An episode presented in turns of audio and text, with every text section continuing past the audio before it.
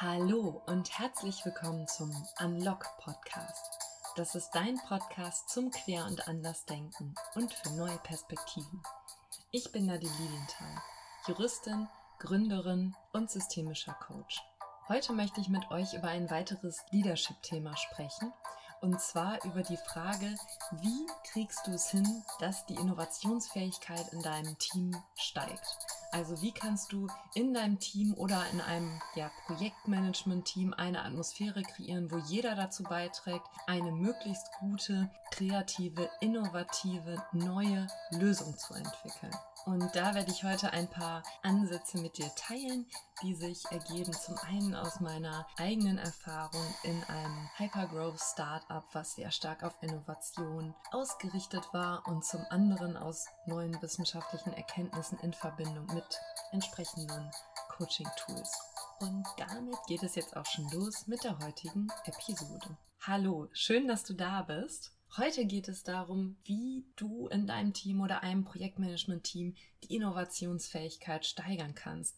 Also wie du wirklich auf die kompletten Ressourcen deiner Teammitglieder, aller Mitglieder einer Projektgruppe zurückgreifen kannst um eine möglichst ja, weitreichende, perspektivenreiche, ganzheitliche, passende Lösung für eine ja, Herausforderung zu finden. Das ist immer relevant und sicherlich zu Corona-Zeiten mit vielen Veränderungen, die auch wirtschaftliche Ausprägungen haben, noch relevanter als sonst.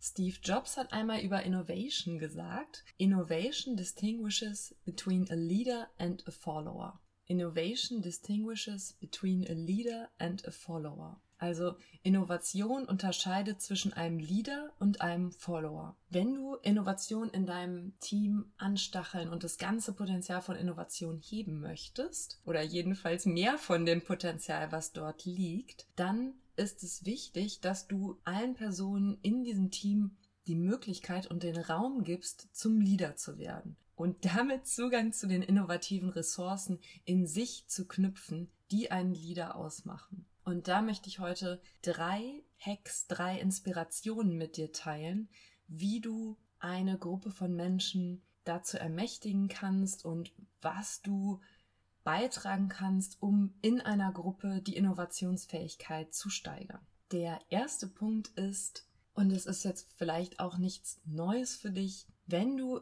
möchtest, dass wirklich kreative, innovative, neue Ideen hereinkommen und dass sich jeder in einer Gruppe oder einem Team auch traut, diese Ideen einzubringen, dann ist es wesentlich, dass es den sogenannten Room for Failure gibt. Also es muss die Möglichkeit geben, dass im Team Fehler gemacht werden dürfen, ohne dass das sofort weitreichende und harte Konsequenzen hat. Die Angst vor Fehlern ist der größte Innovationsblocker überhaupt. Elon Musk hat das mal so ausgedrückt. Failure is an option here. If things are not failing, you are not innovating enough. Also Fehler können immer gemacht werden und wenn wir nicht genug Fehler machen, dann äh, sind wir auch nicht innovativ genug. Und ein besonders wichtiger Punkt im Zusammenhang mit dem Zulassen von Fehlern bedeutet, wenn du in einer verantwortlichen Position bist. Das heißt, wenn es sich um Personen in deinem Team handelt, die neue Dinge ausprobieren und versuchen, kreative Lösungen zu finden, dann ist es wesentlich, dass du auch hinter deinem Team stehst. Also, dass dein Team weiß, wenn etwas schief geht, ähm, dann können sie sich darauf verlassen, dass du ihnen den Raum dafür einräumst und sie auch der Hierarchie gegenüber abschirmst und davor schützt, mit dieser Idee alleine am Pranger zu stehen. Also als Leader gehört es dazu, dass wir Verantwortung für unser Team übernehmen und in unserem Team eine Atmosphäre davon fördern, dass Fehler gemacht werden dürfen. Und das steht in Verbindung mit dem zweiten Punkt, den ich hier nennen möchte. Du kannst diese Atmosphäre davon, dass es okay ist, Fehler zu machen, durch eine ganz konkrete Sache steigern. Und das ist etwas, was uns meistens nicht besonders leicht fällt, vielleicht auch ein bisschen ja counterintuitiv ist. Aber tatsächlich ein extrem wirksames Tool, wenn du eine Atmosphäre von Vertrauen und Innovationsfreude in einem Team herstellen möchtest. Und zwar geht es um das Stichwort Vulnerability, also Verletzbarkeit zulassen. Und das klingt jetzt äh, vielleicht erstmal ein bisschen äh, unerwartet für dich, weil Verletzbarkeit ja jetzt erstmal nichts ist, von dem wir so viel haben möchten. Was allerdings passiert, wenn du dich als Teamlead, als Führungskraft in einer Gruppe dafür öffnest, auch Schwächen zu zeigen oder Schwächen zulassen zu können, ist, dass es allen anderen erlaubt, diesen Weg ebenfalls zu gehen. Und da wir Schwäche relativ stark mit der Möglichkeit von Fehlbarkeit verbinden, ist die implizite Botschaft, die darin mit rausgeht, wenn Schwächen zugelassen werden können, dann sind auch Fehler okay. Und sobald Fehler okay sind, können wir in einen ja komplett anderen Raum eintreten, was Innovation angeht. Die Tatsache, dass die Tatsache, dass Verletzbarkeit, also Vulnerability, die Innovationsfähigkeit und ja das Zusammenwachsen von Teams steigert, das wurde sehr ausführlich erforscht, unter anderem von Brené Brown, die Professorin, Wissenschaftlerin und Autorin von vielen Büchern zu diesem Thema ist. Und sie hat herausgefunden, dass ja für ein effektives Teamwork es eine essentielle Vorbedingung ist, dass Ängste und Unsicherheiten auch einen Raum in der Teamkommunikation haben können. Also dass es einem Team möglich möglich ist und dass auch du als Leader das unterstützt oder auch ein Verhalten ist, was du selber zeigst, über ja, Probleme zu sprechen, die du siehst, auch Schwierigkeiten, die du vielleicht in einer Situation hast. Das bedeutet auch, Zweifel zulassen zu können. Also beispielsweise in einer bestimmten Situation über ein bestimmtes Problem, was auftritt, auch einmal sagen zu können, okay, ich habe keine Ahnung, wie wir damit umgehen können. Ich weiß es noch nicht. Wir brauchen neue Ideen, wir brauchen mehr Informationen dazu. Also ein Problem auch mal als solches im Raum stehen lassen zu können und die damit verbundene Unsicherheit Unsicherheit einen Moment auszuhalten. Also wir hatten als ersten Punkt, dass es Raum dafür geben muss, Fehler zu machen. Und das kann im zweiten Punkt dadurch unterstützt werden, dass auch über Ängste, Unsicherheiten, Unklarheiten tatsächlich kommuniziert wird, weil sobald das passiert, öffnet sich ein ganz anderer Kommunikationsraum, der eine größere Freiheit aufmacht, was Innovation angeht. Der dritte Punkt den ich heute mit euch teilen möchte. Und das ist wiederum etwas, was du ganz konkret in einer Projektgruppe oder einem Team ausprobieren kannst, ist explizit die Freiheit dazu zu ermuntern, alle möglichen Meinungen zuzulassen und auch jeden in der Gruppe dazu zu bringen, seine Meinung zu äußern und einzubringen.